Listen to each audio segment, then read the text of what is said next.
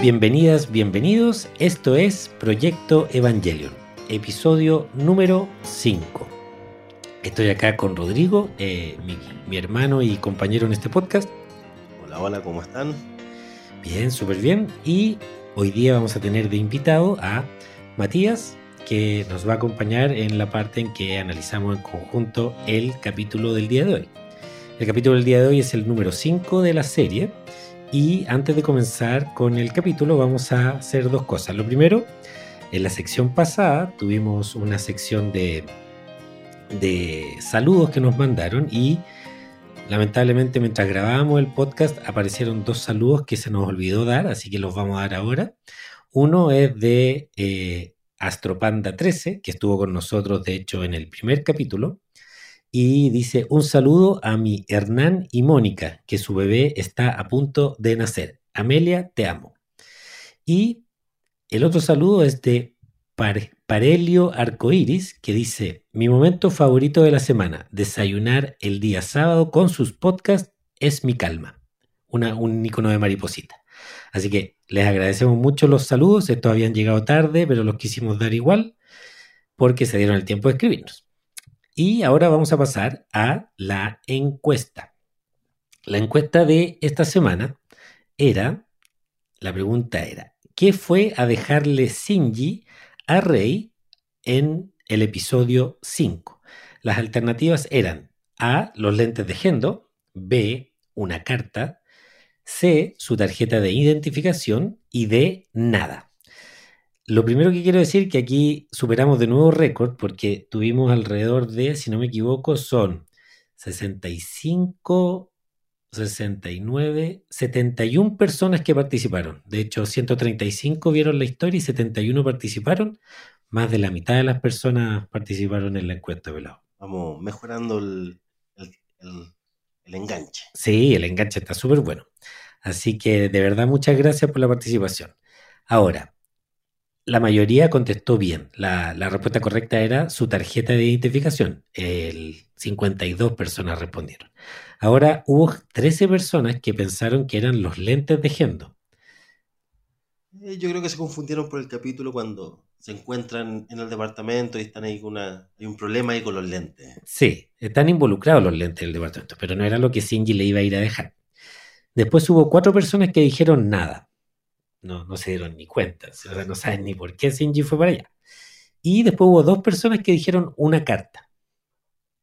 Yo no sé. Qué carta. Yo, yo creo que Shinji, la única carta que escribe en toda la serie, ya dijimos cuál era, que fue la que le escribió a Misato cuando se fue de la casa. Pero no, yo creo que no, no hay más cartas. Pero nuevamente agradecidos de la, de la respuesta, tuvimos alta participación eh, y todavía hay gente que está un poquito perdida, pero bueno, los vamos a ayudar aquí a, a que se concentren en los capítulos y cachen cuáles son los detalles.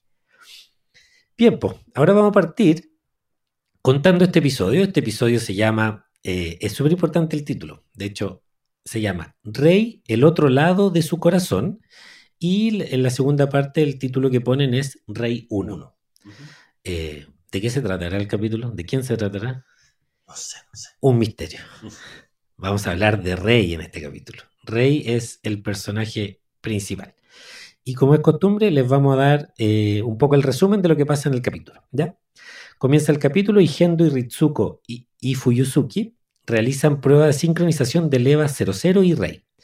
La prueba falla por rechazos neuronales, el Eva pierde el control, se libera de sus anclajes, Gendo ordena detener la prueba y retirar el cable umbilical, el Eva trata de golpear a Gendo en, en la cabina de control, se eyecta la cabina del piloto y cae en caída libre, se le tira baquelita al Eva y este se detiene. Gendo baja, trata de abrir la cabina del piloto y se quema las manos porque la puerta está caliente y se le caen los lentes cuando está tratando de abrirla. De luego, Gendo logra abrir la puerta de la cabina, entra y se muestra alegre de que Rey esté bien. Luego aparecen máquinas y personal de NERV, están trabajando para demoler la baquelita seca que detuvo a Leva. Y esto ya estamos hablando eh, después del incidente, mucho tiempo después. Y en ese momento Ritsuko está hablando con Maya y le indica que lo más probable es que el accidente se haya producido por una inestabilidad mental del piloto. Pasamos a otra escena en donde se ve el lugar donde el Eva cayó sobre Touji y Kensuke, en el capítulo pasado.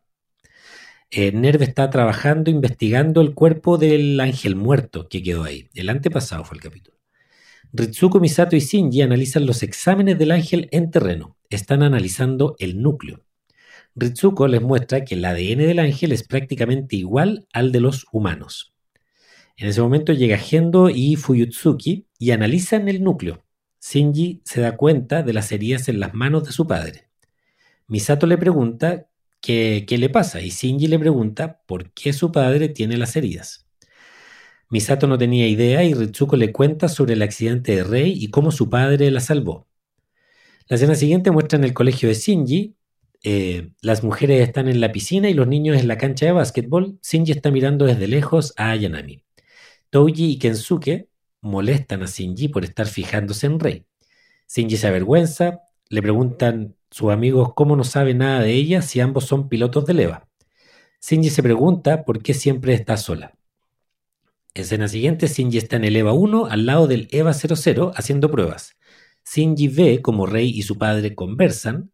Rei y Gendo se ven contentos conversando y Shinji se sorprende de esa buena relación. Nueva escena y están en el departamento de Misato, están comiendo comida instantánea que preparó Misato, Shinji, Misato y Ritsuko. Shinji y Ritsuko prueban la comida y la encuentran asquerosa. Pen Pen también prueba su plato, que es de la misma comida, y se desmaya al probarlo. Ritsuko le pide a Shinji que le lleve su tarjeta renovada a Rei. Shinji se queda mirando la foto y Misato y Ritsuko lo molestan perdón, con Rei. Shinji se enoja, pero se pregunta por qué, a pesar de ser ambos pilotos, no sabe nada de ella, nuevamente. Ritsuko le dice a Shinji que Rei es un poco parecida a Gendo. Ambos son torpes en su forma de vivir. Pasamos al subtítulo Rei 1, segunda parte del episodio. Se ven los edificios de departamentos viejos donde vive Rei. Shinji toca el timbre, pero no funciona. Abre la puerta y entra. Llega hasta la pieza de Rei y se fija en unos lentes que hay sobre un velador se acerca, los toma, piensa que son de Rey, se los pone. En ese momento aparece Rey desnuda con una toalla. Se acaba de duchar. Shinji nervioso no sabe qué hacer, Rey se acerca rápido y le quita los lentes. Shinji se tropieza y cae sobre ella, quedando con su mano apoyada en su pecho. Rey le pide que se mueva. Shinji se da cuenta de dónde está apoyada su mano y se para violentamente. Rey se viste frente a Shinji y le pregunta qué quiere. Shinji tartamudea, eh, y le trata de decir el encargo que le dieron. Se trata de disculpar. Mientras tanto, Rey guarda los lentes en una caja y sale del departamento sin decirle nada a Shinji. Ambos caminan a cierta distancia hacia los cuarteles de Nerd. Rey trata de entrar con su tarjeta y no funciona. Shinji le abre con la tarjeta de Rey y ella se la quita. Conversan en la escala mecánica. Shinji le desea que le vaya bien en la prueba de EVA 00. Le pregunta además si no tiene miedo porque resultó dañada en la última prueba. Rei le pregunta a Shinji si no confía en el trabajo de su padre y Shinji contesta que no. Y Rei le da una cachetada. Escena siguiente, Rei está en el camarín poniéndose el traje de leva y recuerda las palabras de Gendo, cuando fue rescatada por él. Rey se encuentra haciendo las pruebas de sincronización y Gendo le dice, le va conduciendo la prueba, eh, le va diciendo los pasos que se están haciendo en la prueba. Shinji y Misato también están presentes, presentes mirando la prueba. Rei tiene los lentes de Gendo dentro de la cabina y los mira durante la prueba. La sincronización funciona y la prueba es un éxito. Desde el agua, de pronto, aparece un ángel volando. Fuyutsuki es informado de que el quinto ángel se acerca y le informa a Gendo. Este ordena que se suspenda la prueba y que todos pasen a sus estaciones de combate pide que se lance el EVA 01, pero no el EVA 00. Gendo le indica a Rey que la prueba terminó. Rey se relaja en la cabina, cierra los ojos y se recuesta en el asiento del EVA. Shinji está en el EVA 01, sale a pelear con el ángel. Al aparecer en la ciudad, el ángel le dispara un rayo de energía directo en el pecho. Shinji grita de dolor, Misato grita Shinji y termina el episodio. Comentarios, pero. Ah, Partamos por el final de lo que comentabas. Eh, en algún momento, eh, en alguno de los podcasts, hablábamos que los problemas que tiene Shinji en el día a día se reflejan en sus batallas con el ángel. Y aquí pasa un poco lo mismo. Eh, cuando van en la escalera, Rey de sorpresa le pega una cachetada. En cambio, aquí en la batalla con el ángel, apenas sale, le pega un golpe de sorpresa. Mira, no, no, no había hecho esa analogía. Y bueno, ¿qué más decir de- del- del capítulo en general? Eh, nos presentan a este personaje que lo hemos visto varias veces en, el- en- en los otros capítulos, pero no la conocemos, que es Rey. Es- creo que es primera vez que se escucha a Rey hablar más de una frase o dos frases.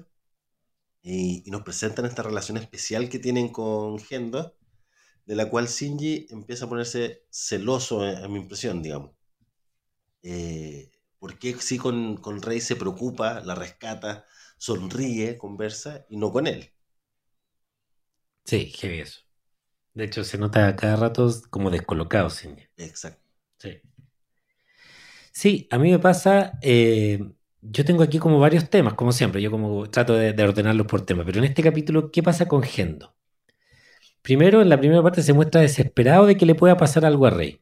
O sea, de hecho, nunca me había, había visto tan urgido a Gendo. Siempre un, un- un ser muy tranquilo. Pero Claro, aquí... en el accidente sale corriendo, no, se, no le importa nada, Nada. abre la puerta, a pesar de que se quema. Sí, es como súper irracional lo que Sí. hace, no piensa, y, y generalmente él es súper racional. Lo tiene todo muy controlado. Pierde el control total en esta situación. Claro, y, y- y es, y más encima lo, otro- los- lo otro es que no demuestra ese desinterés total por la vida de Rey como lo demuestra por la vida de Shinji, Claro. ¿cachai? Que es lo que decís tú de ese contraste que le llama la atención a Shinji. Lo otro que también se muestra muy curioso y preocupado por el núcleo del ángel. De hecho, dice, ya, analicemos el núcleo y desháganse del resto si no nos sirve para nada. O sea, él, eso es importante, lo de los núcleos del ángel, porque eh, va a ser importante en la historia. Ahí estoy tirando un spoiler. Un spoiler. Pero es importante lo de los núcleos del ángel. ¿ya? Después, hablemos del EVA, del EVA 00, que aquí aparece también un nuevo robot, que lo habíamos visto ahí solo congelado. Desde Claro. en, en los primeros capítulos, en el segundo capítulo se veía congelado, pero no sabíamos nada de él. Lo primero, que es un prototipo experimental. O sea, no es un EVA propiamente tal, es un prototipo de EVA. Aparece una imagen como de un monitor de las partes del cuerpo del EVA, que son todas de humano. No sé si te fijas, hay cachado ese- esa imagen como cuando se está Sí, sí, sí. Son todas partes de humano. Incluso yo pausé en un momento y aparece la muela del juicio. Wisdom Tooth aparece. Hasta ese detalle, ¿no? Hasta ese detalle. me he fijado, la verdad. Así de humano es, es el EVA. Tiene esta muela del juicio. Estamos hablando de la pantalla donde empiezan a prenderse las luces de la Sí, sincronización. pero ¿cachai que hay un esquema como que el EVA está partido en dos y empiezan a pasar como varias letras que son las partes del cuerpo que se están sincronizando? Ya, perfecto. Y en una, bueno, aparece pecho, mandíbula, pelo, lo que sea. No, no, pelo no aparece. Pero aparece muela del juicio. Interesante, yo no lo había cachado. Cosas que lo hacen hacer uno, hacer un podcast. Vamos a ponerle pausa y mirar qué dice. Eh, nuevamente el EVA pierde el control. Y pierden el control del EVA en la prueba. Es decir, sin que lo digan, entró en un modo berserk. Claro. A lo mejor por eso también ya conocían el modo. O sea, claro. Claro, porque, esto pasa 20 días antes. Al principio del capítulo lo dicen que ese suceso fue 22 días antes, 20 días antes, algo así. Claro, una cosa así. Hay que verlo en los tiempos, porque Shinji, ¿cuánto tiempo llevará? No sé, mira, No, no, no, pero, pero yo me acuerdo que cuando parte el capítulo dice 20. 22 días 22 antes. días antes, sí, sí. 22 días antes fue el accidente. Efectivamente. Eh, el E- en este, cuando el Eva pierde el control, se toma la cabeza, como dando muestras de dolor, como que le doliera la cabeza al Eva, o como que está tratando de, de deshacerse de algo que lo molesta. Y lo otro es que no podemos evitar ver que el Eva comienza a darle golpe al vidrio donde se encuentra parado Gendo. Sí. O sea, es como un ataque directo a Gendo. se ve totalmente un ataque directo a Gendo, como tratando de llegar a él. Pareciera que quiere atacarlo. Y Gendo, para variar, no se inmuta. Fíjate que ahí no se inmuta, o sea, ni siquiera en ese instante Que peligra su vida. su vida, No. pero con Rey desesperado. Súper interesante eso. Y después, bueno, el, el- el Eva eyecta al piloto. ¿Habrá sido a propósito que lo eyecta? Porque nadie lo estaba controlando. No, a lo mejor eso era lo que le molestaba, cuando se toma la cabeza, siente un cuerpo extraño y Logra, Quería- logra sacarlo. logra sacarlo. A lo mejor efectivamente quería rechazar al, al piloto y, y la forma de rechazarlo es él sacándola, al- porque ellos estaban tratando de sacarlo y no podían. O de pararlo en realidad. Eh, hablemos de Rey. Se dice que fue elegida por el Instituto Marduk. Fue la primera. La primera elegida, correcto. Eh, y su pasado es una página en blanco, que su- está todo borrado. Y que sus archivos están eliminados. Todo borrado, no se sabe nada de ella. Es, como, es una página, dice, una página en blanco. Sí. Yo creo que eso- esa analogía es importante. Eh, en el colegio no se relaciona con nadie, es extremadamente tímida y callada, no ha hecho ningún amigo en todo el año, dice Kensuke, creo que lo dice. Vive en un edificio casi abandonado, hay departamentos sin puerta, deteriorados, sin mantención. Su departamento tiene el lavaplato lleno de platos sucios sin lavar. Se enoja. Esto es importante. Yo, en el capítulo hay un momento en que ella se enoja. Y es, no es el de la cachetada, es cuando le ve los lentes puestos a Shinji. De hecho, tú ves el gesto en la cara de ella, ella está así sin ningún gesto, pero pronto se da cuenta que Shinji tiene los lentes puestos y se enoja. Y por eso sale corriendo a agarrarle los lentes y quitárselo. Ahí hay una emoción que no habíamos visto. Yo creo que esa es la primera emoción que se le ve. Y eh, eso, y bueno, después vemos que la segunda emoción es cuando se enoja porque Shinji dice que es un mal padre. En realidad dice, no confío en él porque es un mal padre. Y hace vuelta y le pega una cachetada. Y yo te diría como la, la tercera emoción es la de alivio cuando termina la prueba. Que se nota que ella estaba nerviosa. Y que después se relaja. Se relaja, efectivamente. Bueno, y el detalle de que los lentes están dentro de la cabina y ella los está mirando como para estar tranquila, casi sintiendo que los lentes la están protegiendo. Claro. O sea, e- ella confía ciegamente en, en Gendo. Totalmente. Entregada. Sí, totalmente. Es como su única referencia. Eh, Ritsuko, gran personaje. Y sigue mostrando cosas interesantes. Ella tiene una teoría de por qué falló la prueba de Rey. Cuando está hablando con Maya, le dice, podrá ser que, pero se queda callada, no lo dice. Eh, no se atreve a decirla porque cree que no es posible. Ella sabe algo. Claramente ella sabe algo de Rey y su relación con el Eva. Y tiene una teoría, pero no quiere decirla. Eh, se muestra muy emocionada de tener un espécimen del ángel para analizar. Casi contenta. De hecho, cuando está así, está como súper emocionada, así como buena científica. Aparte, dice que siempre olvida darle la tarjeta a Rey. Un, es un secreto. O sea, Sí, más adelante descubrimos por qué, digamos. Sí, pero yo creo que no es que se olvide, es que no, no quiere pasárselo, no quiere ni hablar con Rey. Esa es mi, mi teoría. Eh, entonces, claro, le pide a Shinji que se la vaya a dejar para ella evitarse, Evitarse estar con ella. porque yo creo que no se llevan bien. Eh, Ritsuko también se refiere con cierta nostalgia a las similitudes entre Rei y Gendo.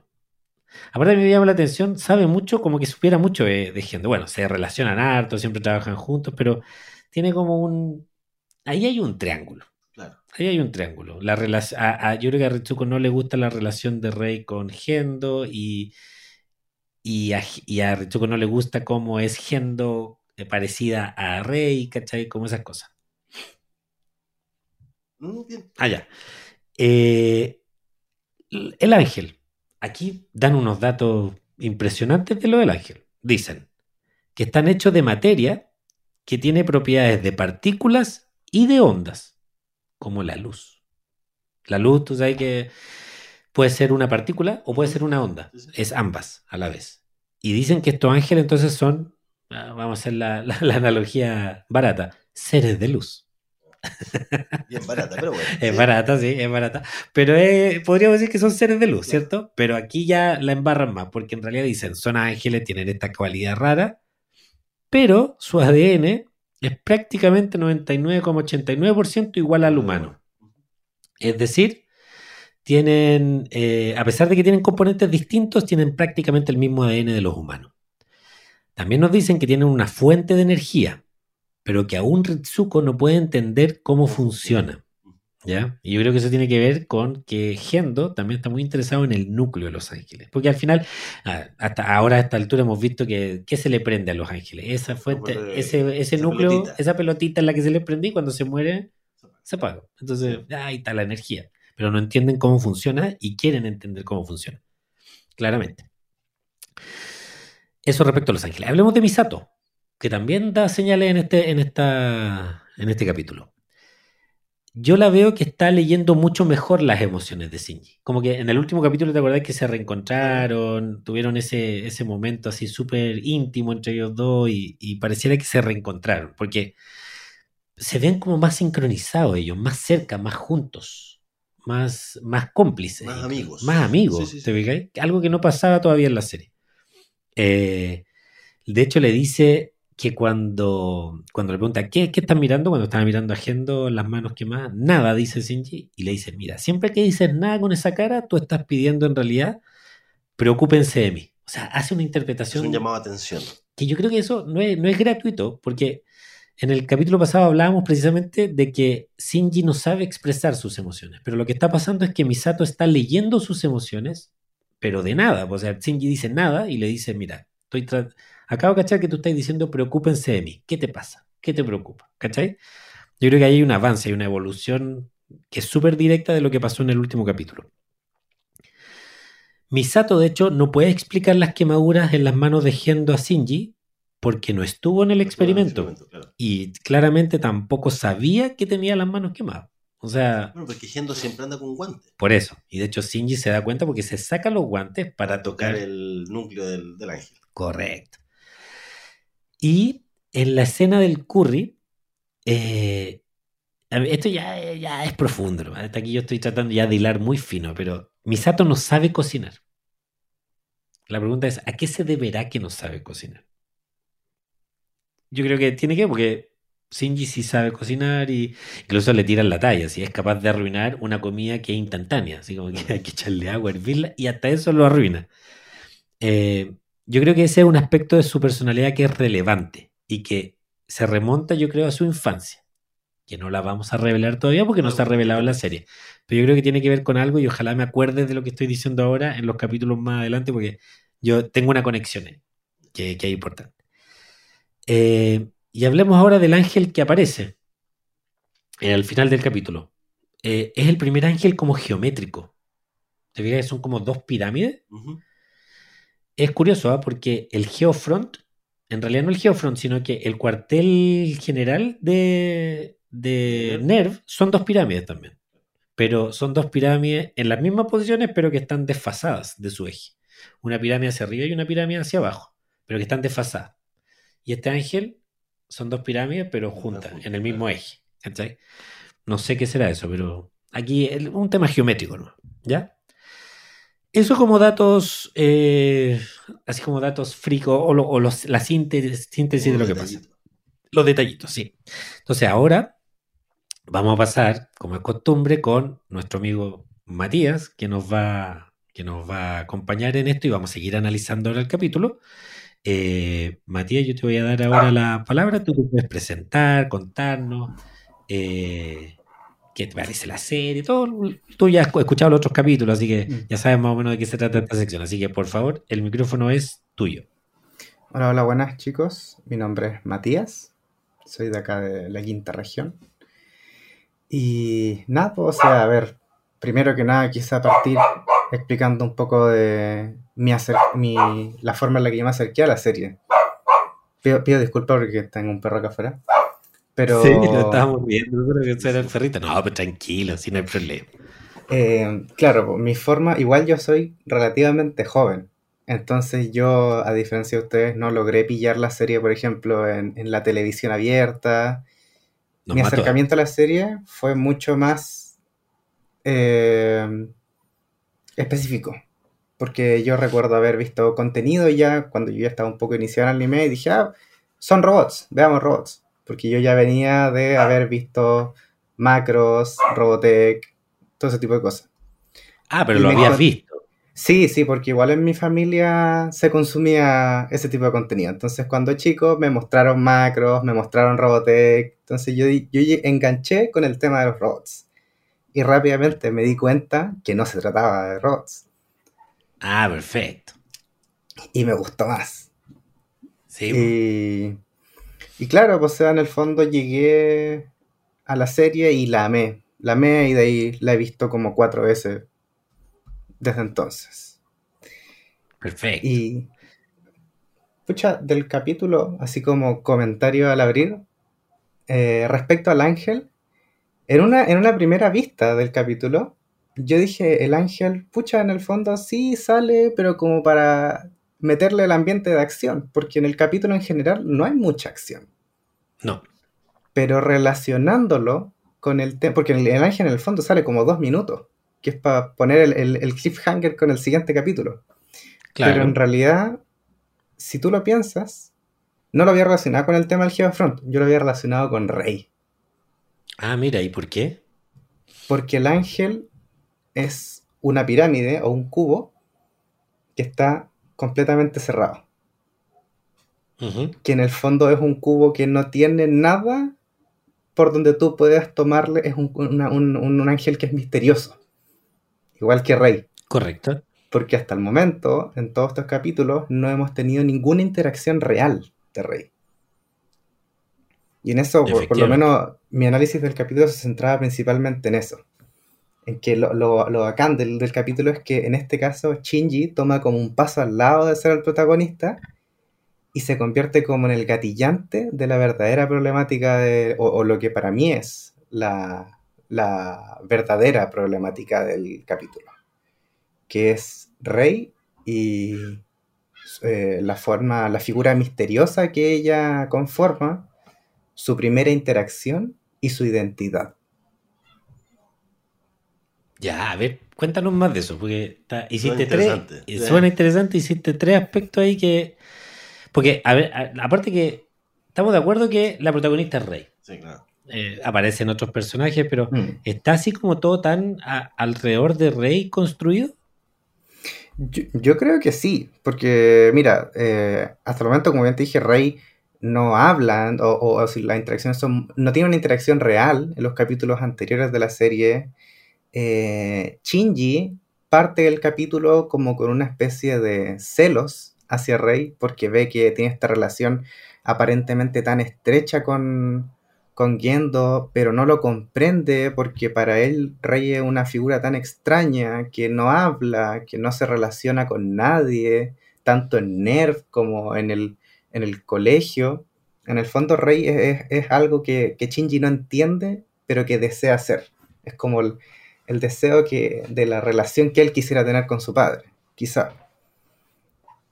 Sí, Y- claramente. De hecho, Sí. a- aquí hablábamos que estaba celosa. Claro. Y, y el momento, yo creo que también que va desarrollando, por lo menos para mí, el tema de la carencia de identidad de Rey, es con, o se comienza a comprender con la visita de Shinji al departamento. Porque dejando de lado que nos encontramos, claro, en un edificio que está prácticamente en ruinas, que podría ser un- una ocupa prácticamente, Claro. eh, cuando entra al- a la pieza de Rey, nos encontramos con una pieza en penumbra, platos sucios, todo descuidado, pero también nos encontramos o nos encontramos con la carencia de cualquier objeto que demuestre una identidad de Rey, cualquier objeto que demuestre gustos, cualquier objeto que demuestre cualquier cosa que ella, ella puso ahí. En el fondo es como si ella hubiese llegado a ese departamento y no hubiese agregado nada. Sí. Ahí, ahí yo viendo el capítulo y viendo un poco la serie me llama la atención lo siguiente, que no sé si ustedes están de acuerdo. Eh, Rey, de los personajes, es el más raro, pero incluso físicamente es el más peculiar. ¿eh? Mm. Eh, porque la, la- la- la serie, dentro de todo, para ser un anime, no se da mucha licencia en, en- en la apariencia de los personajes. De hecho, es bastante realista. La única podríamos decir Misato, que tiene como el pelo morado, pero ya, podríamos decir que está, está teñido, Sí, o no sí, sí. sé, un- pero aún así. Pero Rey es súper particular. Y de hecho, en el capítulo hay una escena cuando Shinji se cae encima de ella, en que muestran el ojo de Shinji y muestran el ojo de Rey, que es rojo Es rojo un ojo rojo. Y luego el pelo, que es como un celeste Celeste. así medio deslavado y su piel súper blanca. O sea, es un personaje distinto y, y, y, y quiero, quiero hacer como la referencia que es la que menos, menos realista parece dentro de todos los personajes, incluso en el dibujo, ¿cachai? Ah. Que los otros se tratan de simular que son humanos, pero pareciera que Rey Tiene, líneas distintas. tiene líneas distintas, colores distintos, o sea, la, la personifican distinto y yo creo que eso es intencional. Yo no solo lo creo, lo sé, pues sí, ya conozco la serie, pero ahí hay algo también, hay una intención. En el fondo, como siempre, nos tratan de decir cosas antes de que ocurran en sí. Viene, está- lo están preparando, claro, Sí. están dando las pistas. Lo otro que noté también en esa escena es que, si bien ustedes hablaron anteriormente en los capítulos del tema del uso de la luz, y si te fijas Sí. en esa escena, todo el departamento está oscuro y hay un haz de luz que da los lentes de Gendo. Correcto. Hasta Y- puede ser que los puso ahí porque ahí es donde les llega luz. Exacto. El tema es que, claro, acá se da una pseudo primera interacción de Rey, que es cuando Rey se demuestra enojada y tiene esta reacción que nos explica o nos demuestra nuevamente que Rey en cierta forma está, se puede decir como desconectada de la realidad o que ha tenido muy poca interacción social. Porque si bien Sí. se enoja y le quita los lentes a Shinji, cuando este cae encima de ella y le toca un seno, o incluso cuando ella sale del baño, en ningún momento ella muestra problemas de que Shinji la vea desnuda. Sí. No hay ninguna Pues, ¿hay intención de, de gritarle o de taparse, Mm. nada. A mí me pasa que en eso, y lo acabamos de decir, es muy parecida también a Gendo. Mm, ¿Por qué? Porque Gendo no se inmuta mucho. ¿ah? pero hay cosas que la sacan. Y a, a Rey la sacó el tema de los lentes de Gendo, obviamente. Sí. Porque ahí hay una relación especial, pues, o sea, una relación... No sé si podría ser paternal. A lo mejor lo ve como su padre. Podría ser. O lo único que tiene. También. Y ante lo único que tiene es todo lo que tiene. Sí. Pero en el fondo igual, esta, esta interacción es una reacción, no es una interacción real. Porque Rey en el fondo reacciona a que Shinji tomó los lentes. Sí. La primera, la, la verdadera o la primera interacción es el enojo que le produce cuando Shinji cuestiona a Gendo. Sí. Y ahí está, ahí Pero está como aún así la- yo creo que son, son para, para mí son como dos faltas de respeto a Gendo. La Mm, primera es la de los lentes, así como que toque sus lentes. Y la segunda es que hable mal de él. Entonces yo creo que a mí parece las dos sí son como... Son dos toreadas que le pega Shinji a Rey. Una Sí, cosa oye, así, que las, lo- las hace enojar. Claro, claro. Sí, pero bueno, pues dentro de eso me puse también a investigar algunas cosas que yo he leído eh, respecto a la identidad, porque me llama, me llamaba la atención, o, me- o- o- o el centro que le pongo en este capítulo es la identidad y la carencia de la identidad. Eh. En algunos textos, como por ejemplo, claro, o sea, este, este caballero que es un texto de Jorge Larraín, que es un sociólogo chileno, él no, no habla en sí, en el fondo no, no define la identidad, pero se refiere a ella y habla de Ya. que para la conformación de la identidad nosotros necesitamos diferentes aspectos, cosas como vivencias, eh, un grupo cercano, que puede ser la familia, un grupo de otros, que se llama, que es gente que nosotros elegimos, de las cuales sus opiniones son significativas para nosotros, y con todas esas cosas se va formando una identidad. Pero como bien lo dice en el capítulo, Rey es una página en blanco. Correcto. Las únicas cosas que nosotros podemos evidenciar de Rey, o que por lo menos de facto nos da la serie, es que ella tiene a Nerv y a Gendo. Que nosotros lo podemos tomar como su familia o su grupo cercano. Claro. Y quizás y por eso también- es igual a Gendo. po. O sea, Sí, pues. porque es lo único que ha tenido como modelo o como interacción tipo familia. O En el Son fondo muy un niño parecidos. pequeño. sea, es un niño pequeño, o sea, un joven de una niña de, ¿cuánto? 15 años, pero que en el fondo, eh, socialmente o dentro de su concepción de ella misma, es como un niño de 3 años que no ha experimentado el mundo o, o socializar con otros niños significativamente y que para ella todo lo son sus padres y su familia. Es un- una, una Claro. esponja que proyecta. ¿no? Sí, sí. Y esto es, A mí, genial. a mí lo que me pasa, lo que me pasa, eh, ya saliéndome un poco de Rey y yéndome a Shinji, eh, es que yo creo que es imaginable el dolor que siente Shinji, porque Claro. imaginable, aunque no lo muestran, porque imagínate enterarte que tu padre que te, te ha abandonado prefiere a esta niña que conversa con ella, que le sonríe, que le salva la vida. Mira esa, mira esa mm, contraposición. Gendo le salva la vida a, a Rey, pero por otro lado a Shinji lo expone a morirse sin ningún temor. Le dice que se muera, ah, ¿cachai? No sé si que se muera, pero lo expone nomás. No, claro. no, no, no tiene una preocupación mayor. Eh, Shinji, por otro lado, lamenta nunca haber hablado con Rey. Quizás siente que ella debiera relacionarse con él, pero no sabe cómo decírselo. Yo creo que ahí está nuevamente el problema de Shinji y las emociones. En todo el Mm. capítulo está como buscando interactuar con ella, pero no sabe cómo. Y siente que debería interactuar con ella. Él, él tiene como una Sí, especie de, de necesidad, ¿ya? Que incluso hablábamos de eso en el primer capítulo, que cuando recién la vio así toda herida, él por compasión a ella y por cierta conexión, decidió subirse a Leva. Y desde ahí yo creo que él mantiene una necesidad de relacionarse con ella. Sí, Eh, bueno, yo creo que también estamos ante un capítulo que aparece como el despertar sexual de Shinji. ¿ya? Claro que sí. Algo pasa ahí, porque Mm. comienza a sentirse atraído por Rey. De hecho, cuando se cae encima de ella y le toca el- la pechuga, digamos, el Ajá. pecho, eh, después él se queda como, hace un gesto con la mano, como percibiendo la sensación en su mano por harto rato, como que quedó, o sea, tocó un, un pecho de una mujer. Claro.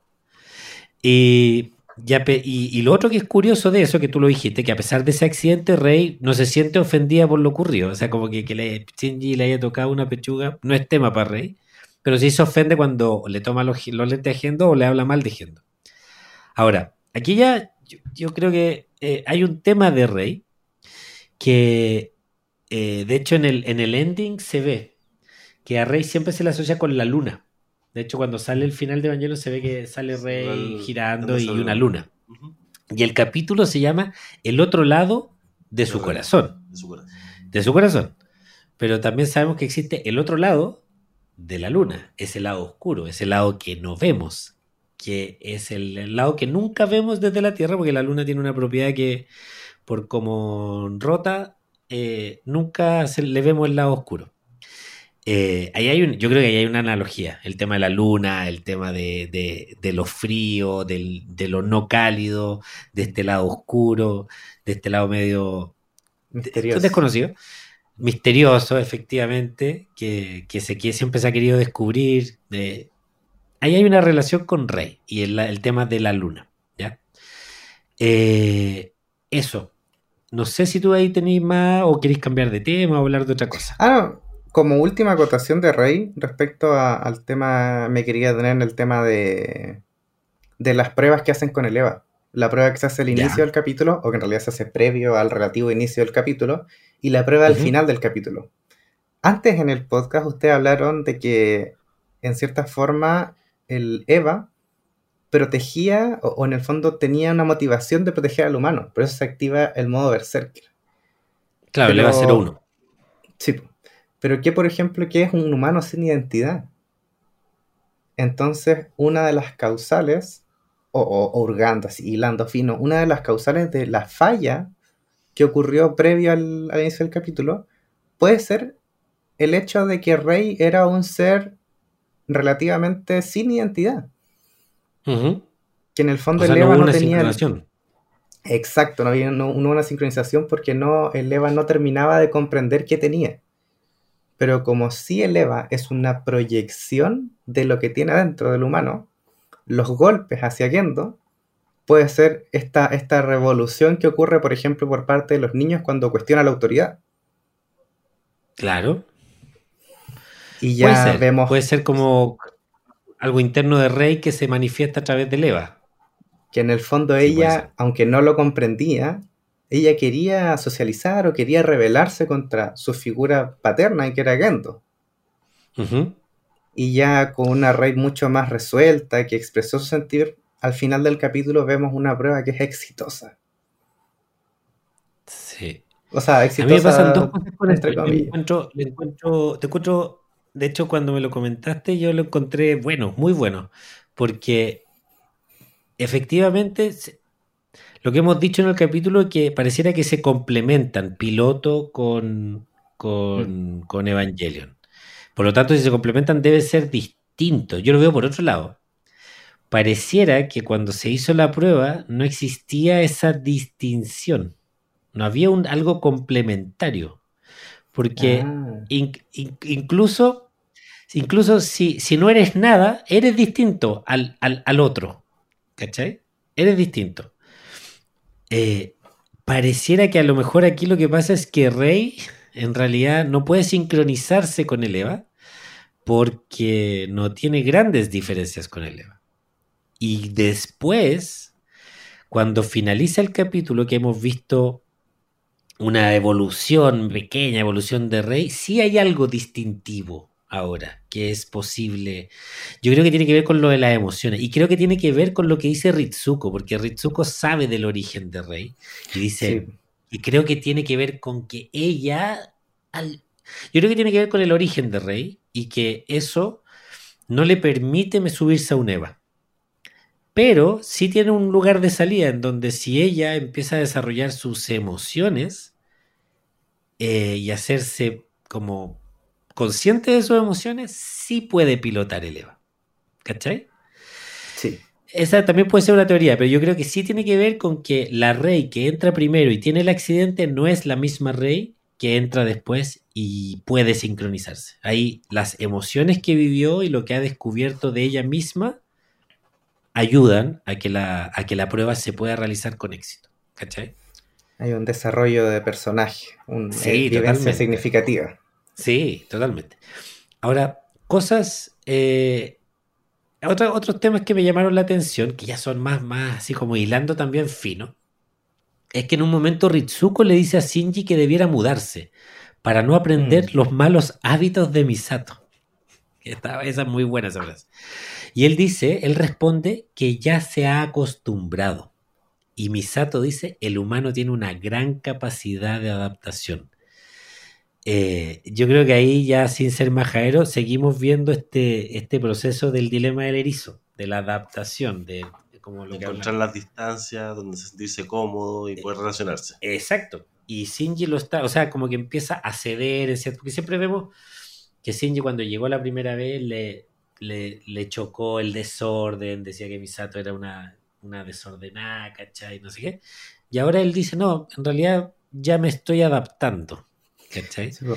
Por- Dale que, que por- que quizá también eso se ve, esa, esa opinión o ese ya me estoy adaptando también es motivado, como bien dijiste, por el dilema de Erizo en el sentido de que Shinji igual quiere tener compañía, quiere ser amado, necesita Claro. afecto.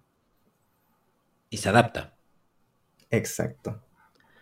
Sí, y de hecho vemos en, en la casa un Shinji también más, Más relajado. más relajado, más desenvuelto, más, más tranquilo. Eh, y eso, pero lo que dice también Misato dice, el humano tiene una gran capacidad de adaptación. Y eso yo creo que es algo inherente a toda la serie. Y algo, esa, esa frase, yo creo que es, dentro de muchas frases que tiran, es una, porque Misato siempre tira frases. La ge- el, el humano necesita una esperanza, dice en un momento, una luz de esperanza. El humano tiene una capacidad de adaptación. Yo creo que ahí Misato está dando clave un poco de lo que hemos hablado también, que esta es una humanidad que está en una especie de distopía, viene saliendo casi de un, de un Armagedón, y, y aún así avanza, se adapta, eh, lucha, trata, de Trata de sobrevivir, sobrevivir. ¿cachai? Toda esa cuestión. Eh, yo- a mí me pasa aquí en general que para mí todas esas frases, todos esos diálogos, todo ese guion no es gratuito, sino no es que lo pusieron ahí para rellenar, ¿cachai? Son, son en, un- en una... eh, eh, son luces y en un, en un capítulo que son tan cortitos y que tampoco tienen grandes diálogos muy largos y que, y que tienen que, que ser súper breves, como que están súper elegidos qué cosas se dicen y, lo- y los diálogos. ¿ya? Lo otro, un, ah, dale nomás, Matías, si queréis comentar. A ver, lo otro que iba a decir era que, eh, haciendo también una analogía dentro, claro, sin entrar en spoilers ni nada, también podemos comprender que Shinji en cierto grado por el pasado que nosotros conocemos hasta el momento de Misato, son personas parecidas, son personas solitarias. Y que en el fondo Misato quizá puede ser lo que Shinji todavía no es, que es una persona que, relacionándolo también con el tema del curry arruinado y, de que eh, en la escena de los capítulos anteriores en la que se repartieron las tareas del hogar, eh, las conductas de Misato son conductas evasivas. En el fondo ya nos vienen diciendo que Misato tiene problemas dentro de su vida y que lo único que busca es evadirlos. Sí, no enfrentarlo. Y ese es el punto de unión que Misato toma para recién empezar a comprender a Shinji, cuando ella se da cuenta que son personas parecidas. Ah, mira, sí. Claro, porque aparte también, sí, mira, qué bonito lo que dijiste, porque efectivamente para que se produzcan acercamientos en las personas no es solo de uno, de una sola persona. La otra también tiene que darse cuenta de algo, si es que la relación está así que verá. Y yo creo que, claro, se empiezan a reflejar el uno del otro, o, o, quizás Misato puede encontrar en Shinji aspectos que ella no tiene y aprender de eso. Y ayudarlo también, porque como bien dijimos, o sea, como bien dijiste antes, eh, Misato tiene una conducta maternal con Shinji y le trata de decir frases que lo animan, porque quizás en el fondo ella vivió experiencias parecidas, pero no tuvo una, una Misato u otra figura superior a ella que la pudiese haber ayudado en esas situaciones. Claro. Claro, es que no sabemos, o sea, a esta altura de la serie no sabemos, pero después vamos a ver un poco la historia. Y por eso también digo que hay cosas que son inherentes. Eso que lo del curry, que no sepa cocinar, tiene que ver también con cómo, cuál fue la historia de Misato, ¿ya? Y, qué figuras tuvo en su infancia. Eh, Pelado, ¿tú querías comentar algo? No, por ahora vamos. ¿Va bien? Sí, sí, sí. Perfecto. Lo que pasa es que yo eh, aquí le traté de sacar el jugo porque era difícil el capítulo, era difícil, y, mm. pero yo me fui hacia los detalles, ya, el detalle, detalle del detalle. Cuando Shinji entra al departamento de Rey, él está en la entrada y se ven huellas en la entrada que están pisando tanto la entrada como la alfombra. Yo creo que ese es un detalle clave. De hecho, las zapatillas de Rey están adentro, no están afuera. No están afuera. Y eso entiendo yo en la cultura japonesa no se hace. O sea, tú dejas tus zapatos afuera porque la idea es que la suciedad que viene contigo afuera. no entre. Pero lo que nos muestran desde arriba, súper intencionado, es que ahí entró, Rey entró. no le importa nada, llega pasa. No importa nada, dejó todas las patas manchadas, no sé qué. Y de hecho, Shinji cuando se saca las zapatillas, entra de puntillas, pero no porque no, porque no, no quiere hacer ruido, es porque no quiere mancharse con las manchas que dejó Rey de los zapatos. No quiere mancharse los calcetines, ¿cachai? Está asqueroso. Eh, eso yo creo que habla un poco de, esto, de que Rey ni siquiera tiene esa, la tradición de sacarse los zapatos afuera. Sí, eso puede ser por la falta de interacción social por la carencia, eh, exacto, porque ella no, al no relacionarse con otras personas, al no, por ejemplo, haber ido a la casa de un compañero alguna vez, digamos, mm. en el fondo Rey no comprende las normas sociales de, lo que nosotros comprendemos en Japón. Claro, claro. Incluso tú veis que esa almohada está manchada con sangre. Y por lo menos sabemos que el accidente, bueno, fue hace, hace harto tiempo, pero duerme con una almohada manchada con sangre. ¿No? Y está todo cochino, todo lado. Hay unas vendas, si no me equivoco, un basurero con vendas. Una bolsa, así, lo mismo. Incluso está al, lado de esa almohada con sangre está la ropa de rey así e, extendida, lista para ponerse. O sea, no, no, hay preocupación. No hay preocupación, ni siquiera es tema. no hay un y tiene los zapatos ahí abajo. Sí. Y lo otro que me llamó la atención es que al lado del, en el velador que es donde están los, los lentes de Gendo, hay unos libros. Que yo me fijé, hay como cuatro libros. Y dije, ¿qué serán esos? Y más encima los libros están marcados. Tienen así como marcadores y papelitos, varios. ¿cachai? Eh, yo dije, ¿será que lee algún libro? Pero yo creo que no. Yo, yo creo que esos son los libros del colegio. Ya, porque eh, yo creo que ella sí es bien mateíta, entonces marca lo, lo, ¿cachai? lo que le enseñan en el colegio sobre el segundo impacto, todas esas cuestiones. Pero no creo que sea algo, un libro que ella lea alguna novela, sino que, pero ahí está, su libro ordenadito. Que yo creo que eso faltó en la, en la relación. Yo creo que Rey tiene a Gendo, tiene a Nerv y tiene el colegio. Que no interactúa mucho, mm. pero el colegio es un espacio en donde se desenvuelve. Y ahí, y en esos tres se mueve, no hay más. Eh, lo que llama nuevamente también la atención en el momento en que Shinji, o sea, Rey se enojó con Shinji por lo de los lentes, es que aparece de nuevo la distancia. Shinji va caminando atrás de, de, Rey, después se suben a un tren y muestran a Rey a la izquierda, así casi saliéndose de la pantalla, y a Shinji también a la derecha, casi saliéndose de la pantalla. O sea, esa distancia como de cuando hay un conflicto, hay distancia. Cuando no hay conflicto, claro, escenarios amplios, grandes, súper. Pero cuando no hay conflicto, los personajes están cerca. Es un recurso, está bien, pero tampoco es genial, pero se ocupa, se ocupa ese recurso. Y otro tema eh, en la escena de la segunda prueba, en esta escena sí está Misato y sí están Shinji, que están mirando como por una ventana. Y nuevamente está Fuyutsuki, Ritsuko y Gendo arriba en la sala de control mirando. Están todos concentrados, están todos, todos los que aparecen mirando, tensos. Pero hay un momento leve, nuevamente esos fotogramas, en que Ritsuko desvía la mirada. Y desvía la mirada para mirar a Gendo.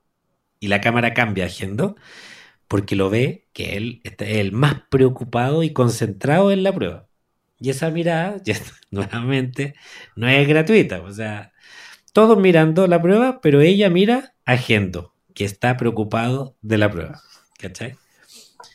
Eh, eso, para mí, esos detallitos que tiene la serie son nuevamente luces de lo que está pasando, de, esta, relación entre Ritsuko y Gendo. O sea, no, no, es, no es gratuita. O sea, podemos tomarla así como relación jefe-subordinada y ella muy preocupada de lo que piensa su jefe. Eso. Y, y después por antología, cuando Shinji es el que va a ser lanzado, Rey lo está mirando. De hecho, Rey está como en el puente, aparece así en el fondo y después la muestran a ella mirándolo a, a Shinji. Eh, que tampoco creo que sea gratuito. Yo creo que si podemos hablar un poco de ya del capítulo en general, creo que Rey descubre algo de sí misma con esto y su relación con Gendo, pero yo creo que ella también descubre algo de su relación con Shinji. ¿Ya? Que no se dice, pero hay algo ahí. O sea, Rey empieza, porque el capítulo parte con que Shinji está mirando a Rey y Rey no lo está mirando a él. Y Rey no está mirando a nadie. Y termina con que Rey, sí está mirando a Shinji. Ahora, lo está mirando cuando va a salir con el Eva. ¿Cachai? Entonces, hay curiosidad. Ahí hay algo que cambia en el personaje. Eh, claro, puede ser curiosidad, algo, pero ya Shinji está en su radar. Antes de eso, para, para ella, Shinji no existe. ¿Cachai? De hecho, cuando Shinji está todo problemado tratando de explicarle, porque ella cierra los lentes, los guarda y se va, no le dice ni chao, chao. Es como parte del paisaje. Pero el, el capítulo termina con, con Rey mirando a Shinji. Y no sé si preocupa, no, hay una emoción ahí, pero lo, está mirando. Y eso yo creo que tampoco es, al azar. Sí, yo creo que, yo creo que en el fondo esa, esa mirada o esa, esa, ese cambio puede surgir en el fondo de que Rey se abre a las interacciones. Y, Shinji es un objeto de curiosidad para ella porque representa esta nueva interacción y, esta emocionalidad negativa en este caso, que fue el tema del cuestionamiento que le hizo a, su figura, que era Gendo, pero una, una, unas sensaciones nuevas que ella no ha experimentado por lo que sabemos hasta la serie. Sí, Pareciera como que empezar a sentir emociones cambia a, Rey. Exacto. La, convierte en una, en una persona nueva. O en una persona. Claro, una persona que evoluciona. Exacto. Sí. Otra, cosa súper interesante, eh, así como, como dato que se me había escapado, era el tema de que cuando están recogiendo los restos del ángel, y también del tema del parecido con humano que tiene. Eh, me llama la atención, no sé si te fijas que Shinji y Misato están con cascos con cruces verdes. Sí. Como que fueran médicos. Sí, tomando cafecito. Sí, efectivamente. Como de la cruz. Es que no es la cruz, es como los médicos de. de la guerra, que andan con un mm. casco con cruz. Exacto, Mira, en, sí. en el fondo no- nos dan más luces de que algo hay ahí. Que en el fondo Mm. un parecido, algo, algo raro pasa ahí. Eh, tú decís en relación a cómo, cómo se ve al ángel. Sí, po, porque hasta, hasta el momento lo que nosotros nos hemos dado cuenta es que los Evas son, quizá puede que no sean robots o tienen algo ahí. No, no, Pero el Eva esta- está, está, está declarado como un humano Artificial. artificial, un humano sintético. Sí, po, O sea, eso, eso está declarado. Pero tú decís que nos están dando una luz ahí como que podría ser que el ángel, de partida dijeron es muy similar a lo humano. sí. Nos está dando la idea de que el ángel es, es, es puede, hay algo ahí que se teje. Y, y en el Sí, fondo hay algo que se esto, teje. esto yo lo Y relacioné. lo otro que me llamó la atención es ¿Mm? que tú relacionaste la forma del, del quinto ángel Ah, sí, con- sí, sí. Porque ahí hay una, hay una teoría de lo de. O sea, no una teoría, hay una pregunta. ¿La forma de los ángeles está predefinida o se define al momento de aparecer?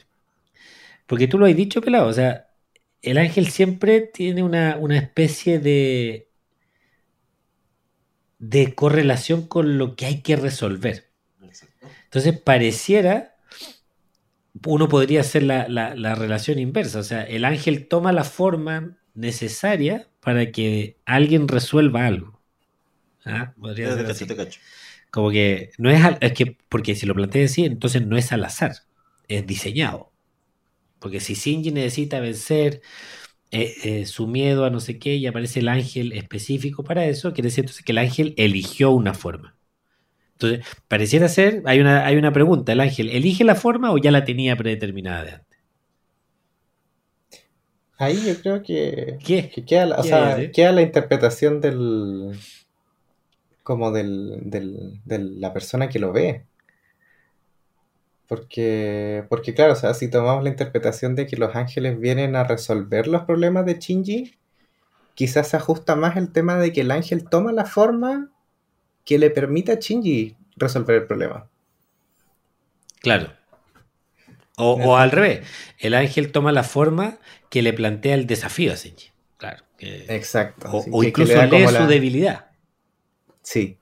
El el ángel se ajusta a los problemas de Shinji. Es, es un poco como que para llevarlo a otra saga, digamos, es como los. Uy, se me caen los Bogart en Harry Potter. Que en el fondo es un ser que uno no sabe de qué forma tiene, pero una vez que se pone frente a la persona, toma la forma de su miedo. Sí. Entonces, en este caso, los ángeles tomarían la forma de la tribulación que tiene Shinji en ese momento. Sí. El problema que está pasando. Mm. Sí, a mí, a mí, más allá de que si eso realmente está pensado, sí. eh, sí, yo comulgo con la idea de que los ángeles son de cierta manera una especie de analogía de los de lo que Shinji debe enfrentar. Entonces, por lo tanto, no me molesta la idea de que en realidad la forma del ángel tiene una relación directa con lo que debe enfrentar, o el poder que tenga el ángel, o la forma en que pelea ese ángel, tiene que ver con el desafío que tiene que enfrentar Shinji, y lo que tiene que aprender, o lo que tiene que vivir, o lo que va a aprender, ¿cachai? Eso. Eso, eso. Sí, también lo tomó por ese lado, que en el fondo e- el ángel, en el fondo, como que cierra un ciclo, es como una prueba, como quizás dije- dijeron antes. El ángel viene a, cuando ya Shinji pasa por su episodio de, de desarrollo o desafío, viene esta prueba en la que él como que se ponen, se testean sus ideales, se testea su crecimiento. Sí, sí. Es como la. Es la, la prueba al final del capítulo del libro. Ah, viste- aprendiste todas estas cosas, veamos ahora cómo te va. ¿Cachai? Antes no Ahora, aquí no le dio, no le, no le dio oportunidad de decir a Guabá nada. pues, O sea, él sale y nuevamente. aparece, hay un ataque sorpresa. Que creo que aquí lo que pasa también es que nadie sabe nada de Los Ángeles. O sea, saben que existen, pero por lo menos los que están a cargo de la operación de, de estos EVA y de, de hacer la experiencia, la, perdón, la, la estrategia. O sea, lo único que pueden hacer es reaccionar que, oye, va saliendo Shinji, oye, está haciendo- notamos un poco de energía, ya le tiró el, el pencazo y, y nuevamente aparece este grito desgarrador de Shinji que está, que no olvidemos nuevamente, que para mí, eh, en mi opinión, esta, esta serie habla siempre de la crueldad y nuevamente este, este capítulo termina con un niño de 14 años, yo siempre digo de 15, me equivoco, de hecho hoy día me corrigieron, es de 14 años, peor aún, eh, que se sube a un robot, que no es un robot, también me lo dicen, oye, no es un robot, es un humano, es un humano artificial, y que más encima siente todo el, mismo dolor que siente este humano humanoide, eh, lo siente él y, vemos como nuevamente sufre dentro de Eva y, y, prácticamente le están perforando el pecho a él y el dolor que debe significar eso para en el fondo una de las crueldades de la serie es que eh, esta organización NERV, como tú me dijiste, al, no conocer a los ángeles, trabaja como al día.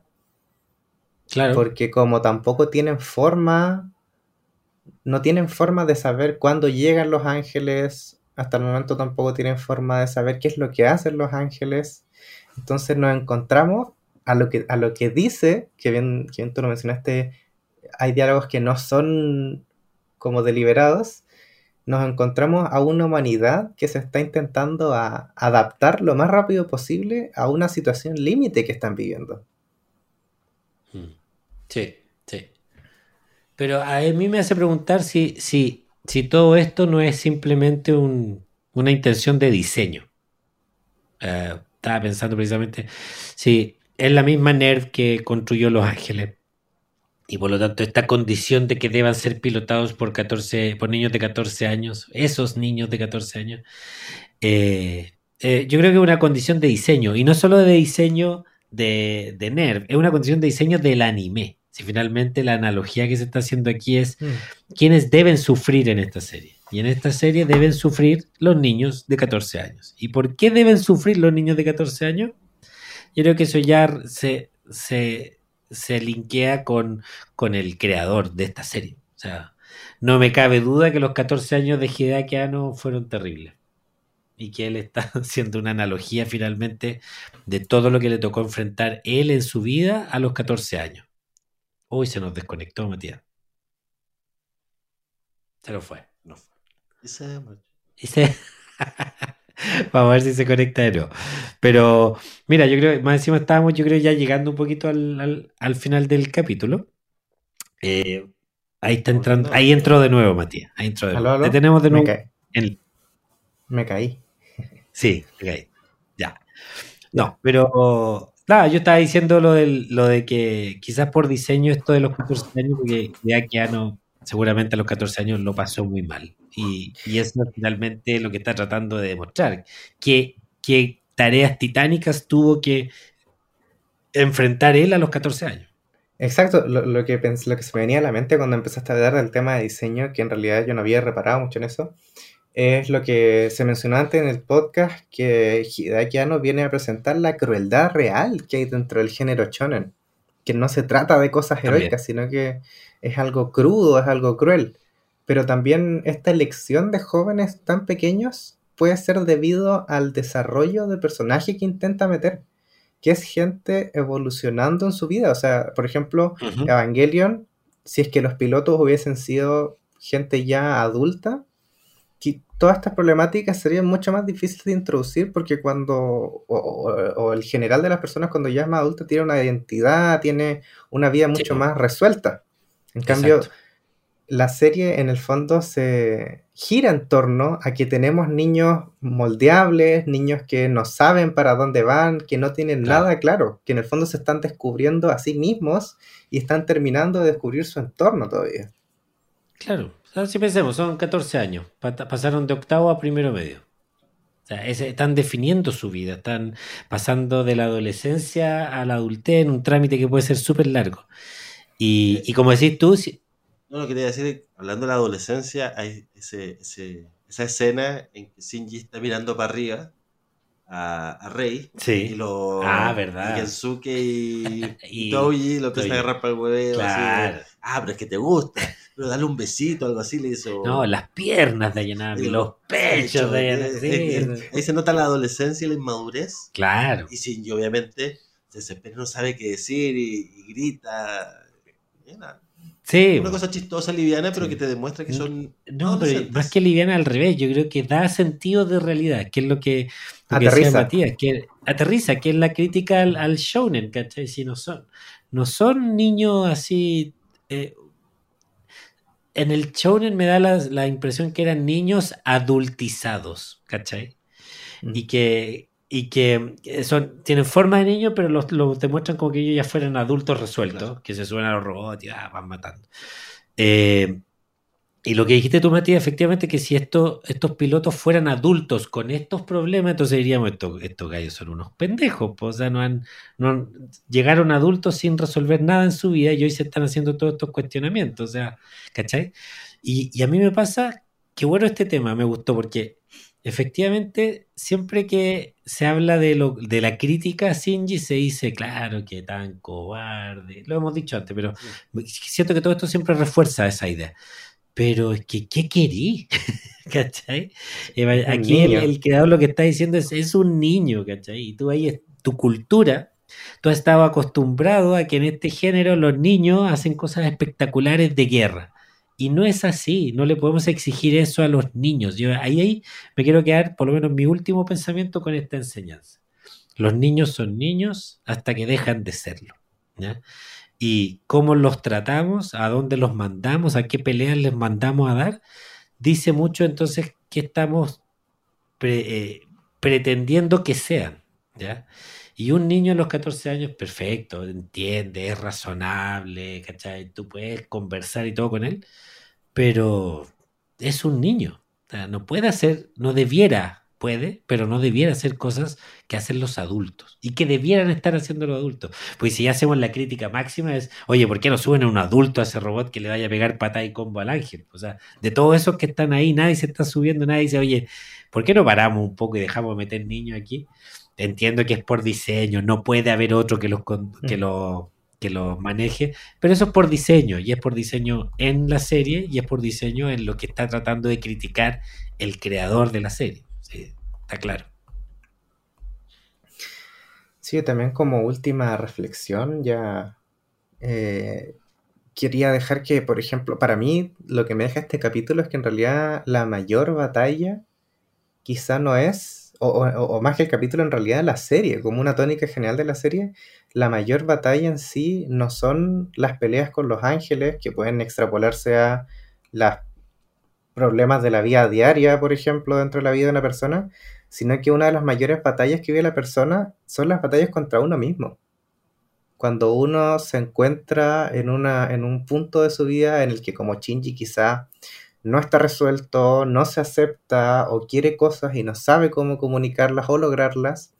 Y esa, para mí esa es la verdadera batalla, tanto del capítulo como del anime en general. El desarrollo de uno como persona y, y la Sí. superación que uno tiene con sus problemas interiores. Porque son los problemas que al final del día, porque claro, a Shinji le puede ir mal al colegio, Shinji puede, estoy hablando como que fuera un niño normal, pues no sé, perder un partido de fútbol en recreo, pero son cosas que pasan. Lo que no pasa es cuando Shinji llega a la cama, se pone a escuchar la canción 25 todo el rato y se queda solo con sus pensamientos. Claro, claro. Eh, estoy totalmente de acuerdo. Y, y por eso para mí la, la edad definida no es al azar. Y, y efectivamente los enemigos que le ponen al frente a Shinji tienen que ver con lo que acabas de decir tú. pues, O sea, las cosas que uno debe superar en la vida. Eh, Va por ahí. Eso. Pela. Estoy de acuerdo con lo que, que dicen. Perfecto.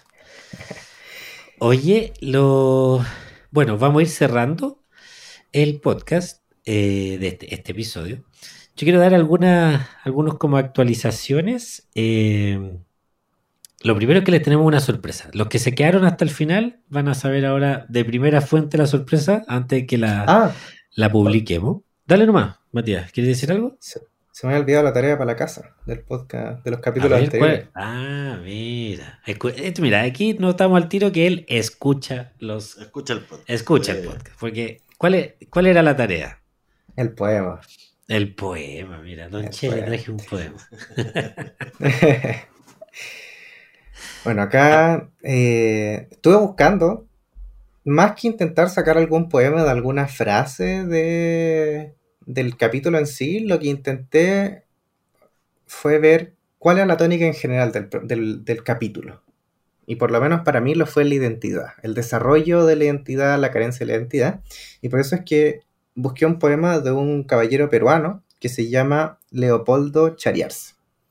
El poema se llama Identidad y dice así, dice, cuando comprendas que detrás de mis ojos no hay nadie, que en el fondo de mi boca no hay nadie, que debajo de mi piel no habita nadie, aunque me arranques los ojos, no verás, aunque te hundas en mi boca, no encontrarás, aunque me desuelles vivo, no sentirás a nadie sino a ti. Me gusta mucho este poema porque en el fondo resume o, proyecta lo que yo, lo que te comentaba respecto a Rey, que en el fondo ella, antes de toda esta interacción y de todo el desarrollo que ocurre en este capítulo, Rey no es más que una proyección de Gendo, es una hoja blanca y que quizá también por ahí surge o, tiene algo de relación el interés que tiene Gendo con ella. Es prácticamente una marioneta que no cuestiona lo que él hace y que en el fondo es lo que él quiere que sea. Porque por contraparte Shinji sí cuestiona lo que hace Gendo. Shinji es humano, Shinji cuestiona, Shinji se, se problematiza con las cosas que le ocurren. Rey acata. A Rey le dicen, y, eso lo vemos desde el primer capítulo, cuando, cuando llega todo a quebrar y le dicen, no, pilotea Leva. Y que dice, ya vamos. Sí. Claro y lo, bonito del, poema también es que lo que dice es.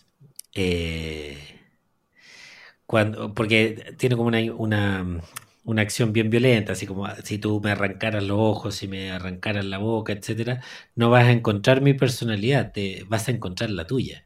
Y es un poco eso, de que finalmente en nuestra interacción con otros se forja nuestra identidad, o sea, lo que, lo que hacemos, vivimos, eh, experimentamos con otro, finalmente nos pega, o sea, son partes constructivas de nuestra identidad. ¿ya? Y efectivamente lo otro que es muy bonito es que ¿dónde está nuestra identidad? ¿Está en nuestras manos? No, no está en nuestras manos. Si yo me corto la mano, sigo teniendo identidad. Si me, si me saco los ojos, sigo teniendo identidad. Y un poco es el, la pregunta, ¿dónde, ¿dónde habita la identidad? ¿Dónde, ¿Dónde está Rodrigo en este momento? ¿Está en su ojo? ¿Está en su, en su cuerpo? Es una, es una pregunta cuestiones de la metafísica. ¿Dónde habita el ser? ¿Dónde? Algunos hablan del alma, otros, no sé, de la energía, pero no, no está localizado en un lugar. Está súper bonito el, el poema. Muchas gracias. Está bueno. Gracias. Eso, ya. Ahora sí. Sorpresas. Sorpresas. Sorpresas. Bueno, la primera en realidad no va a ser la sorpresa. Les voy a dar una noticia eh, bueno, la, mayoría de nuestros eh, seguidores están en nuestra cuenta de Instagram, que de hecho ya somos 300 personas en Instagram que nos están siguiendo y le agradecemos mucho a todas las personas nuevas que llegaron esta semana. Bienvenidos al podcast. Yo trato de saludarlo a veces, casi a todos, pero no puedo, pero ahora les digo, bienvenidos al podcast. Y esta semana también pasó que empezamos a subir algunos de los videos que subíamos en Instagram, los empecé a subir a, TikTok. Y TikTok se volvió loco. Ah, esta cuestión se viralizaron algunos videos y en TikTok ya estamos llegando a 3.000 seguidores. Así que yo a esos 3.000 seguidores de los que escuchen el podcast, porque a lo mejor algunos solo quieren ver los videitos que estamos subiendo y todo, pero de verdad también muchas gracias por seguirnos, bienvenidos sean. Eh, no esperábamos tampoco que pasara eso. No tan rápido. Y no tan rápido, pero nosotros lo dijimos el capítulo pasado. El, nosotros nos damos por pagado que podamos tener a una persona en cada capítulo con la que podamos hablar y, construir este Compartir nuestra sí, experiencia. Sí, así que muchas gracias.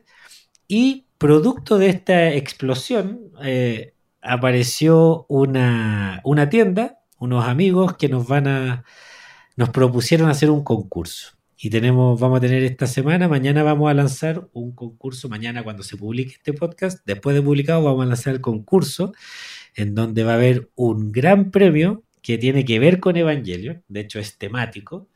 Así que estén súper atentos. eh, los que estén escuchando este podcast ya se están enterando en este momento que finalizado vamos a lanzar eh, nuestro primer concurso con un premio, con un regalo para ustedes por su fidelidad, por acompañarnos. ¿Y puedo participar? Eh, no, tú no puedes participar. Rayos. Lo siento. Solo pueden participar. Los que han sido panelistas sí pueden participar. Y, y ahí vamos a ver cómo vamos a hacer el sorteo. La idea es que participen todos, que inviten a más gente a que participe, porque vamos a, vamos a sortearlo ojalá en vivo. Vamos a hacer una especie de transmisión pequeñita, cortita, mostrando cómo hacemos el sorteo, para que ustedes se enteren quién es el o la ganadora de este premio. ¿ya? Vamos a dejar el premio, eso sí, todavía en suspenso. suspenso. Sí. Así que eso. ¿Qué te parece, Matías? Perfecto. Eh, quedé muy contento y, y feliz de, de poder participar también, a ver si es que tengo suerte. Ojalá tengas suerte. Eso.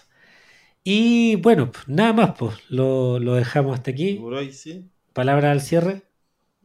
Bueno, como todos los capítulos vamos diciendo, eh, cada vez vamos encontrando más detallitos de la serie, se nos van dando nuevos de, nuevo- nueva información de los personajes, entonces esto ya se va construyendo en un análisis más complejo. Sí. Así que está muy entretenido. Y nada más agradecer a todos los que nos escuchan, que participan en las redes sociales y ojalá seguir creciendo. Sí, de todas maneras. Matías, ¿algo para despedirse? Pucha, a ver, eh, muchas gracias por darme la oportunidad de participar. La verdad, escuchar el podcast en sí, conocerlo, llegar a él antes de que empezara, fue un regalo porque en el fondo, como está entre comillas fuera de mi generación, no tengo, no he tenido mucha gente con la que poder compartir la serie. Entonces ha sido una instancia muy grata y en el fondo también debido a la mirada que ustedes le dan al podcast, eh, he logrado comprender otras cosas que en el fondo nunca antes me había cuestionado. Dado, por ejemplo, mi área de, o, o la área en la que yo intento desarrollarme, que son Uy, las se, se humanidades. desconectó esa última parte, tienes que decirla de nuevo. Uy, ya, perdón, me repito. Eh, Que gracias al podcast he logrado comprender partes de, o, o visión de- del anime en su totalidad que no había comprendido debido a la forma del área de mi desarrollo. O sea, que yo, pucha, yo estoy estudiando pedagogía en historia y siempre he sido muy dado a las humanidades, más a lo que es la matemática y, por ejemplo, la arquitectura y todas esas cosas. Y nunca había reparado en cosas como quizá como Tokio 3 como un personaje o cosas así que en el fondo me han, me han hecho abrir la mente a interpretaciones nuevas de la serie. Y ha sido Sí. muy grato y es muy grato participar y quizás más adelante participar de nuevo si que ustedes quieren, no sé, me lo mismo. Sí, Pero- la puerta está abierta. Pero eso, muchas gracias por, la, por el contenido que hacen y, y por aportar un granito de arena a esta comunidad tan grande y tan bella que es el fan de, de Evangelion. Súper. No, gracias a ti por el interés de participar eh, y gracias también a todos los que ya han participado. Así que lo dejamos hasta aquí. Fue un gran capítulo. Muchas gracias Matías, muchas gracias Rodrigo. Nos vemos la próxima semana en un nuevo capítulo de Proyecto Evangelion. Chao, que estén bien.